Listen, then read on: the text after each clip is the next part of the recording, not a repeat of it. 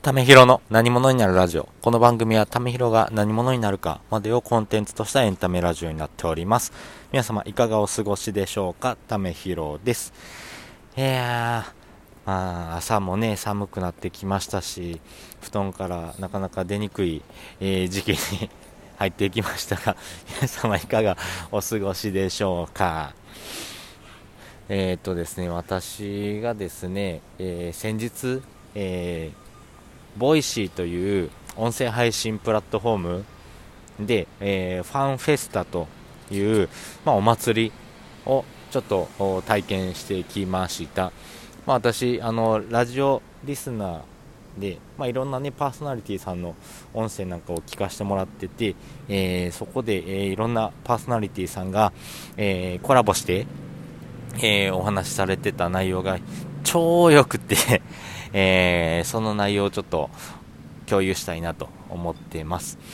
で、えーと、何が良かったかっていうと、やっぱり自分の発見、自分がやりたいことの方向性がちょっと見えたかなと思いました。っ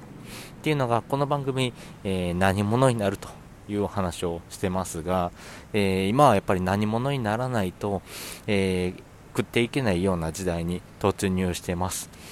まあ、それをね、えー分かってる人と分かってない人でかなり大きな差がありますし、それに向けてどんな体験を、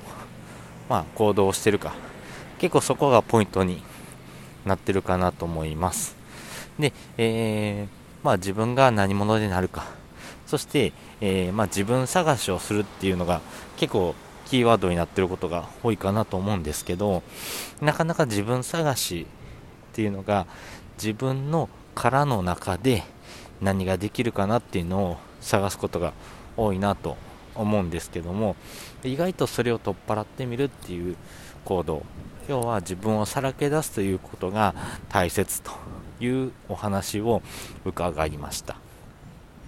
えー私が一番感銘を受けたのがですね まあ、ボイシーパーソナリティさんで、えー、桂三四郎さんと、阿波踊りされてます米沢さんと、あとは茂木健一郎さんが、えーコラボでお話しされてた、アホによるクリエイティブ論というお話がありました。これがですね、かなり面白くて、えー、まあ、阿波踊りされてるね、米沢さんがおっしゃってた言葉なんですけども、えーダンスと、まあ、阿波踊り、違いって何ですかと言われると、ダンスってクオリティとか、まあそういう、えー高い、えー品質、要は見た目の美しさとか、テクニックとか、そういうのを高めて披露するものになるんですけど、阿波踊りとか、それこそ盆踊り、あとお祭りとか、そういうものって、アホの疑似体験をするというところが本質になってます。っていうのは、えー、まあ、あの、盆踊りとか阿波踊りって、ある程度型が決まってて、なんでそんな踊りすんのかなってとこなんですけど、でも、一回踊ってみると、まあ、ななんでしょう、その、踊ってる人らとの空気感、まあ、空気に馴染むというところもありますし、一回踊ってみることで、自分にはない考え方とか価値観とか、なんかその自分をさらけ出すじゃないですけど、なんかこんなアホなことをしてる自分を見てくださいということで、自分の価値観も多少変わるかもしれないなというお話をされてました。結構それ大事かなと思っていて、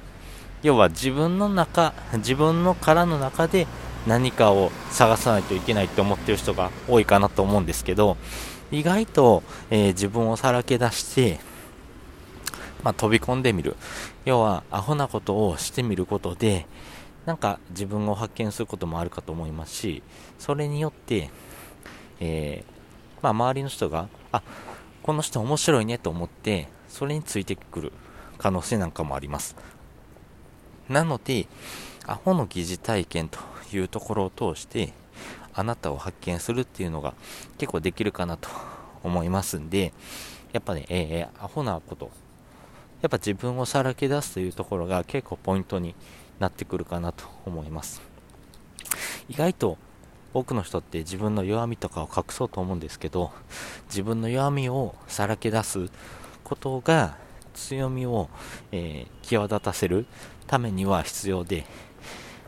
何でしょう、えー、学校で言うと、えー、苦手な教科を頑張って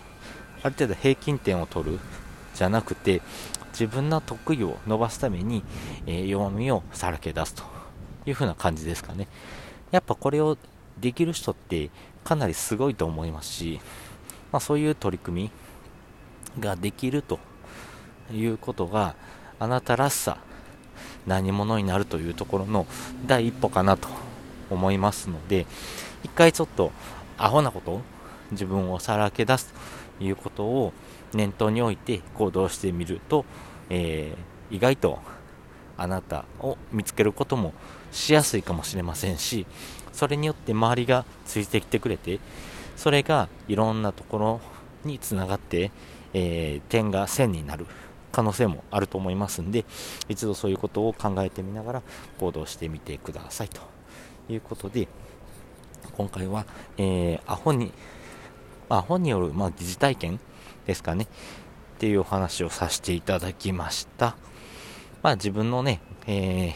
まあ、下駄を外すっていうところから一回やってみてはどうでしょうかというお話をさせていただきました。えー、今回、えー、このお話を聞いていただいてありがとうございました。また次回もですね、えー、皆さんにとって、え面白いというか、アホな体験を、えできるような配信をしたいなと思いますんで、もしよかったら聞いてみてください。それでは、またね。